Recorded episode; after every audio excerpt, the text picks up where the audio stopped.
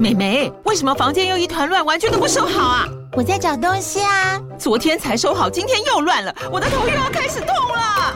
妈咪，我是在找虎标白色万金油啦。阿妈都说头痛擦这个很有效，薄荷凉凉的，可以帮忙舒缓哦。妈咪，爱老虎油。哎呦，今天怎么这么乖呀？很内行哦，还知道要用这瓶百年老字号的。虎标在手，全家神队友。全台各大药局、屈臣氏、康氏美皆有贩售。贵属城自治地零一五七零二号，北市卫药广自治地一一三零四零二三四号。使用前请详阅说明书、警语及注意事项。美好的旅行像天堂，糟糕的旅游是业障。大家好，欢迎收听消业障旅行团，我是各位的随团领队 Brian 的女儿 Iris。本集节目参与了由哈好好学校所发起的“学习是怎么一回事 ”Podcast 串联活动。如果想知道更多活动的内容还有节目，可以到节目下方的资讯栏点击活动链接就可以喽。Hello, this is Brian speaking。没错，今天又是一个特别的节目 opening。那听到这个不一样的开场啊，就知道不才在下鄙人我呢，又参加了一个 podcast 的串联活动。虽然我很希望下一次念的内容可以是本集节目是由某干爹、某干妈以及某个长腿叔叔的厂商联合赞助，但是很可惜的啦，到目前为止我都还没有接到任何的厂商的业配。不过没关系，无帮相随，希帮修随啊。好，那言归正传，今天我们讨论的这个串联主题啊是学习。大家不知道会不会觉得很奇怪啊？怎么一个讲旅游、讲带团、讲奥客的节目会来聊学习？这件事情。但其实我自己觉得这个主题的范围超大的，大到应该每个人都可以讲这个东西。因为其实我们从小到大一直都是在做学习这件事情啊。像我们小的时候去学爬啊、学站，然后学翻身、学走路，然后等到大一点之后开始进入学校就是念书啊，然后学习知识，然后学习过团体生活。然后在长大之后呢，进入社会就更不用说了。因为不管是什么待人处事啊，还是在职场里面勾心斗角这种东西，通通可以算是一种学习。差别呢，只不过在于说你是出于什么样的原因还是。什么样的动机，然后用什么样的方式，或者说你付出什么样的代价去学习而已。不过，我觉得前面说的这个学习的目的啊，它对于你的重要性，很大程度会去影响你的学习效率，还有你的积极性。比如说，举个例子啊，像是我们在如果在座有这个六年级、七年级的听众朋友，可能就会跟我有一样差不多的经历。就是呢，我们小的时候喜欢打那个电动玩具嘛。那在任天堂红白机的那个年代，基本上所有的游戏软体可以说是日本人的天下。所以那个时候，绝大部分你玩到的游戏都是写日文的。如果有写英文的，已经算是很不错了。那中文就更不用想了，顶多就。是那些日文里面会有一些汉字之类的。那虽然大部分的游戏，比如说像什么洛克人啊、超级玛丽啊，还是什么高桥名人冒险岛这种，其实你看不懂，还是可以玩得很开心。但是你会发现一件很有趣的事情，就是像是那种 RPG，也就是什么策略游戏啊，其实它也完全难不倒那个时候没有网络可以查，也不懂外语的小朋友。因为啊，我们可以为了破关就去死记硬背，甚至拿笔抄下来那些我们看不懂的日文，然后去学校跟同学讨论，甚至就直接去翻那个攻略本。那长大一点就更疯了。我们曾经还会为了玩游戏，然后去自学五十音。虽然学是学了，念是会念了，但是那个意思其实我们还是看不懂。然后像我自己后来玩《暗黑破坏神》的时候，我还会特别去翻字典，然后查单字，因为像有一些什么盾牌啊、什么匕首啊，那个。头盔啊，这种单字其实学校都没有教，可是偏偏在学校学的那些东西，大部分通常都只是为了应付考试而已。所以像那些日常生活用不到的东西，我觉得学起来就特别的没意思。比如说像我到现在还是不知道我们当初国中的时候背的那个元素周期表，所以除了可以拿来唬唬人之外，到底还有什么用途？还有那个像是念地理的时候啊，我们常常都需要去背那些什么地方、什么省份会出产哪一些矿产之类的这些东西，到底要背来干嘛？所以那个在当学生的时候，就会一直想着，如果可以赶快毕业就好了，因为毕业之后可能就不用再背这些鬼东西了。结果没想到，后来自己选择进了旅游业，当了领队之后，要背的这种鬼东西反而是更多。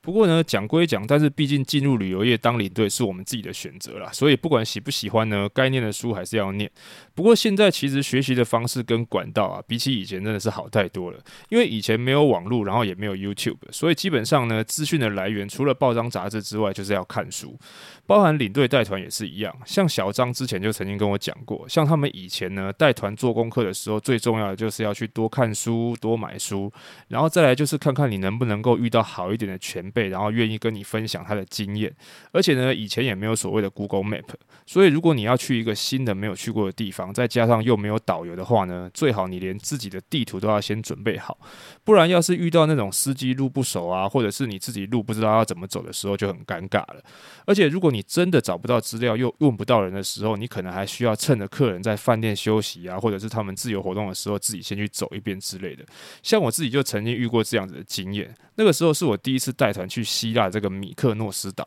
那大家知道那边的街道还有建筑都是那种蓝蓝白白的那个样子，而且小巷子有很多。然后呢，那一天的晚餐餐厅其实我也不是很确定在哪一条巷子里面的什么位置。那刚好那一天下午我们差不多有两个小时左右的自由活动的时间，所以呢，我就先跟客人说我们现在自由活动到差不多五点半的时间，然后等一下大家回来集合之后呢，我们就会带客人去带大家去用餐。然后等客人去逛街的时候呢，我就去找我的餐厅，然后找到餐厅之后呢，我还顺便确认了一下从那个。集合点呢，到餐厅最快速的路线，然后等到集合的时候，我就很顺利的带团员去吃饭了。结果有一个客人还跟我说：“Brian 啊，这些巷子根本就长得都一样啊，我们刚才去逛街的时候都差一点迷路，你怎么那么熟啊？”然后我就跟他说：“啊，没有什么啦，你多来几次就熟了。”其实他们都不知道，我刚才花了一个多小时的时间，就在那些巷子里面来来回回走了好几遍。不过呢，可能就是因为像这样子的原因，所以像是小张他以前出去带团回来的时候呢，他都会很认真的在团上就做笔记，然后等他回来的时候呢，他都会顺便带很多的资料回来，比如说像是当地可能可以买得到或者是拿得到的城市地图啦，或者是有一些比如说景点还是什么表演介绍的那种手册啊，或者是他跟团员介绍人文历史的时候会提到的那些，比如说音乐家、艺术家的 CD 啊，还有 VCD 之类的，而且他从以前到现在真的也买了很多相。相关的那些工具书啊、旅游书之类的东西，所以像他之前帮我上课的时候，都是拿他当初买的那些资料还有做的笔记来给我看。不过呢，我也常常被小张干掉了，因为他跟他比起来，我基本上就是一个非常懒惰的学生。他常常就念我说书买的不多就算了，而且还不做笔记，将来我们要怎么样帮别人上课之类的。不过呢，说到看书、买书、做功课这件事情啊，我相信很多人其实就算没有要带团，自己要出国旅游的时候，应该都还是会去买书跟看书，或者是上网查资料做功课。但是我不知道有没有人会好奇啊，领队看的旅游书跟我们一般人看的书有没有一样？那刚好今天的这个串联主题讲的是学习，那我们就来跟大家分享一下我自己在带团的时候都是看一些什么书，然后准备一些什么资料好了。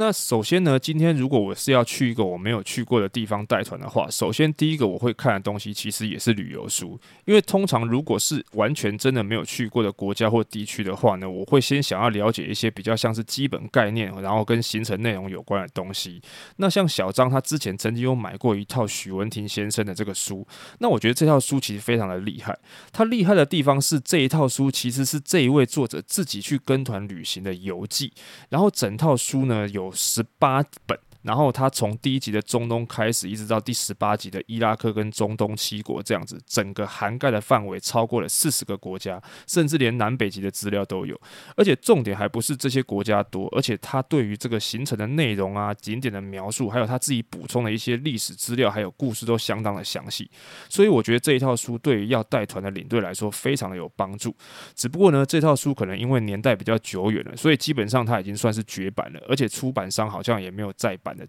意思，所以呢，现在我们顶多就只能买到其中一些比较晚发行的那几本，或者是直接去二手书局里面找，因为你就算是去图书馆，可能都借不太到，所以真的觉得算是蛮可惜的一件事情。不过呢，可能有的人会问啊，那像是这种已经绝版的书里面，他写的资讯还有用吗？那我觉得这一部分大家可能就不用太担心了，因为书里面啊，像是除了人口啊、GDP 啊，还是货币啊、币值这种可能会跟着时间改变有不一样的地方的东西之外，关于景点部分的介绍，还有故事啊、历史什么的，都是完全适用的。因为像作者可能二十年前去英国看的也是巨石阵，去印度看的也是泰姬玛哈林，然后等到二十年后，我们现在的旅客去到英国、去到印度看的，其实还是这些东西嘛。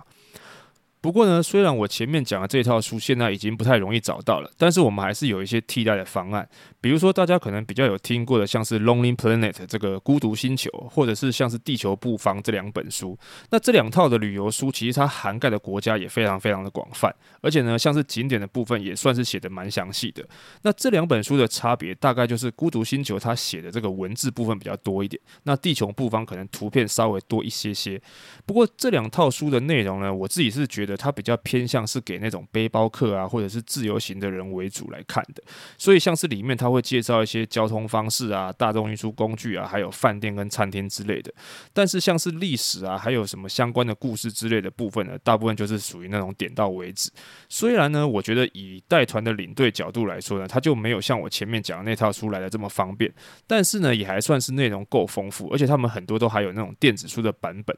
不过呢，这两年可能是因为疫情影响的关系啦，也可能是因为大部分人都上网找资料，比较少看这种纸本书的关系，所以像是这个《Lonely Planet》孤独星球，在二零二零年的年底就已经不再出版这个中文版了，而且跟他自己有关的一些相关的杂志还有书籍，目前好像都是停摆当中。然后像是《地球布方》啊，他在二零二一年的年底也已经换老板了，那之后会不会再继续出版，这个我就不知道了。不过呢，大家也不用太烦恼，因为这两套书基本上，如果你现在去书局的话，应该都还可以找得到。但是就算真的找不到，或者是不好找呢，也没有关系，因为我们还有最后一个选择，就是大家应该都有听过的 MOOC，M O O K。不过我觉得 MOOC 它比较像是旅游杂志的这种感觉。那好处呢是它的内容算是图文并茂，而且它都是全彩印刷，而且它一直都有再版更新，所以像是一些比较新的景点资讯啊，它都会收录在里面。然后像是什么币值啊、门票啊、票价的部分也会比较准确一点。而且重点是这个书啊，大概可以说是每个书局的旅游区域大概你都可以找得到。然后呢，它的介绍的部分呢就稍微比较简略了一点，所以我通常都是以前面我说的那几套书为主，然后这个木刻的部分我就当做算是补充资料这个样子。那当我看完了前面那些书，大概有一个基本概念之后呢，接下来的重点就是那个讲解跟介绍的部分了。因为像是欧洲地区的那些国家，很多时候我们去带团的时候都是没有导游的，所以呢，你很多时候都是要自己去跟客人介绍跟讲解的。而且就算那里会配给你导游，如果你的导游是讲英文的话呢，你其实还是要先做功课，不然像是如果讲到一些什么专有名词啊，或者是人名的部分，你可能会听不懂，然后你就翻译不出来。所以这个时候呢，我通常就会先看下这个行程里面会去到哪些地方，然后就去找一些相关的历史文化或者是人文艺术的书来看。比如说，像是如果我们去英国观光的时候，通常都会去参观这个剑桥大学。那我可能就会介绍到，比如说像是都铎王朝啦，还有亨利八世啦。然后讲到这两个部分呢，我就可能会顺便提到这个英国的宗教改革啦，或者是玫瑰战争这样子的东西。那另外还有像是都铎王朝时期，他们还流行了一种叫做都铎式的建筑，这种东西呢，我们通常都会提到。然后比如说像是英国呢，我们还可能通常都会去到这个莎士比亚的故乡。所以像是这种比较重要的文学家啦，还有艺术家的资料，通常多多少少我们都还是要看一下。虽然你可能不一定都会讲啊，但是我觉得多准备一些东西，总比你到时候要讲没有东西可以讲来的好。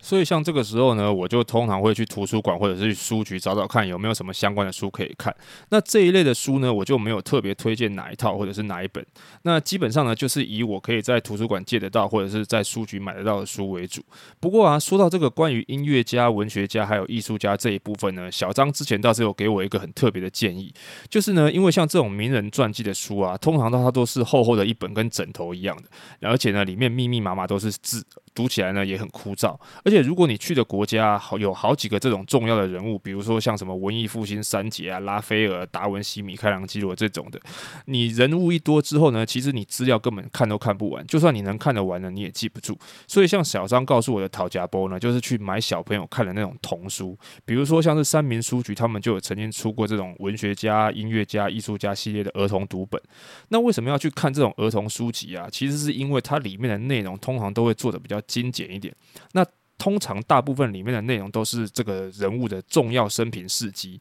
而且呢，在这个读本的后面啊，他还会很贴心的附上这个人物的年份大事记，所以其实你可以很快就去了解这个人物的生平，等于有点像是帮你抓重点一样。那如果你额外有时间的话呢，你再去看他自己的这个人物传记就好了。而且呢，像是我家自己有小朋友，所以买这种书呢，我也可以把它当成他们的课外读物一样，一点都没有浪费的感觉。那如果有的时候像是行程可能会去到一些比较特别的地方，比如说像是酒庄啊，或者是学生团，他们可能会去什么火腿工厂、起司工厂之类的。那这个时候，你可能还需要去了解一下，像是葡萄酒啊、whisky 这种东西的基本知识，或者是酿造过程之类的。顺便呢，你再背一下这些可能你平常很少用的一些单字，比如说像是什么 fermentation 啊、发酵啊、酵母啊、蒸馏之类的，甚至是葡萄的品种，才不会到时候如果要翻译的时候，你会听不懂或者是讲不出来这样。那有了讲解的主要架构之后呢，再来我就会去找一些帮助我们介绍的这个辅助资料。那通常像小张呢，跟我就会去找一些跟行程景点有关系的这个电影的 DVD，比如说像是介绍莎士比亚的《莎翁情史》啦，或者是之前跟大家介绍这个亨利八世的时候有讲过的这个《美人心机》这部片。还有呢，像是如果会去苏格兰的话，通常我一定会提到这个《梅尔吉波逊之英雄本色》这个电影，因为呢，它里面讲的就是这个苏格兰的独立运动。那为什么要讲这些电影跟 DVD 呢？主要是因为像是历史这种东西呢，它本身就比较枯燥嘛。那你的客人是来旅游的，不是来上课的，所以如果你一直噼里啪啦的在那边讲历史的话，可能他们也没办法吸收。那所以这个时候用电影让他们有一个基本的印象，也是一个不错的方式。或者是说，如果行程会去去到这个苏格兰的爱丁堡啊，他们在每年的八月其实有所谓的艺术节跟音乐节，但是一般来说，团体的旅客大概没有什么机会坐在那边参观他们的表演，所以呢，我们可能就会。去买一些相关的影片 VCD 啊，然后让大家用影片的方式去了解一下这个活动大概是什么样子。又或者是说，行程里面我们可能会去到像是利物浦，那这个呢是披头士这个乐团发迹的地方。虽然我们的行程当中是不一定会去参观披头士的博物馆啦，但是我们可能就会准备一些披头士的音乐 CD 啊，这样子我们可以在游览车上放给大家听。那这样子呢，长途的车程，客人既不会觉得太无聊，然后我们也可以稍微休息一下，这样就不用一直拿个麦克风哔哩吧啦一直讲这样。OK，那现在已经有了基本的概念，然后有讲解的内容，也有辅助的资料。那最后呢，就是一些额外的补充资料。其实呢，这个部分跟前面讲的东西都差不多，但是我自己觉得它是比较偏向通用一点的内容。什么叫通用的内容？就是如果有的时候像我们带团，有时候空闲的时间太多，或者是车程太长的时候，有的时候你会不知道要介绍一些什么东西，或者是你觉得可能已经没有什么东西可以讲解的时候，这个时候你就可以拿出这种东西来聊一聊。那所以呢，这种东西一般来说，我觉得就看比较每个人比较喜欢什么样的东西。或者是擅长讲什么样子的东西，就可以拿出来讲，所以它的范围也就比较 freestyle 一点。比如说像有一些领队，可能他对于经济啊、政治方面的东西比较擅长，那他可能就会聊这个；或者是他对于运动来说比较有兴趣的话，他可能就会聊一些球赛啦，或者是什么英超、曼联这种球队的东西。那像我自己的话呢，如果是有带欧洲团来说的话，我可能就会介绍之前在节目当中有提到这个欧元的设计啦，或者是由来啦，然后再从欧元的介绍里面去提到可能欧洲不同时期的。建筑风格什么的。另外呢，像是我自己对于古文明啊，还有神话故事这种东西比较有兴趣，那我可能就会在介绍的时候穿插一些相关的小故事之类的。所以呢，我就会去找一些这种相关类型的书籍来看，比如说像是什么欧洲建筑史啊、艺术史之类，还是什么希腊神话、北欧神话之类的东西。不过说到这个希腊罗马神话这种东西，真的还蛮麻烦的，因为呢，它就是神话传说嘛，所以其实它就没有一个所谓的统一版本。那不同版本之间的故事呢，可能还都不一样。幸好呢，它不是一件很重要的事情，不然真的你会看到没完没了。好，那其实讲到这边，通常我在出团之前会准备的资料都已经差不多了。但是最后的最后，在出团之前呢，如果可以的话，通常我还是会去拜托那些曾经去过的领队前辈来帮我上课。比如说像是小张，因为毕竟不管像是行程顺序的安排啦，还是景点这个上下车的地方，还是那个地方哪里可以上厕所这种比较 detail 的东西，不管你看什么书，上面都是没有写的。所以其实如果有前辈教你是最快的方法。当然如果没有的话，你就只能靠自己以前累积起来的那些经验去随。随机应变了，不过我觉得这种机会真的不算太多了。毕竟我们台湾的旅游业也不是刚开始一天两天，真的能够让你遇到那种没人去过的地方，也算是很厉害的。但是我觉得这其实也没有什么不好，因为等你从那个地方回来之后，你就是那个地方的前辈了。好，那以上呢就是今天想要跟大家分享的内容。但是呢，我在这边还是要跟大家特别的说明一下，虽然我也算是一个领队，但是呢，我今天跟大家介绍的其实只是我自己去学习，还有在带团的时候会去看的那些书籍还有资料而已，不代表所有的领队都会去看或者是只看这些书。因为呢，在领队的圈子里面，多的是那种资历丰富、饱读诗书的前辈，他们有可能更多、更好的方式，还有更棒的书籍，不一定是只有我这些而已。而且呢，就像我一开始说的这样，现在。现在的网络这么发达，取得资讯的方式啊，跟管道都比以前更多。很多你现在知道的，可能背包客或者是部落客，他们分享的游记还有文章，都快要比那些旅游书介绍的更详细了。甚至还有一些他们自己的粉丝专业跟 YouTube 频道。所以现在不管是带团啊，还是你自己要出国旅游，其实他做功课都更方便了。但是有的时候想想，反过来说，当每个人都很容易取得这些资讯的时候呢，是不是相对来说，跟团的旅游还有这种领队的必要性也就慢慢降低了？所以我。觉得啊，搞不好在疫情过后，旅游业的形态会慢慢改变，也说不一定。所以，我们大家就拭目以待吧。好，那当然，如果大家对于未来疫情之后的旅游业有什么样特别的想法、看法，或者是什么样的期待呢？都希望各位可以跟我分享，或者是各位呢，如果有什么样私房的推荐好书，还是对节目有任何的建议与指教，都欢迎各位到消费账旅行团的粉丝专业或者是 IG 留言私讯告诉我。如果你喜欢今天的节目内容呢，也希望大家可以在 Apple Podcast 留下你的五星评论，或者是在 Spotify 下面帮我留个五星评分，或者是透过节目的小额赞助连结支持一下消费账旅行团。今天的节目就到这边，祝大家有一个愉快的一周。消业障旅行团，我们下周见喽，拜拜。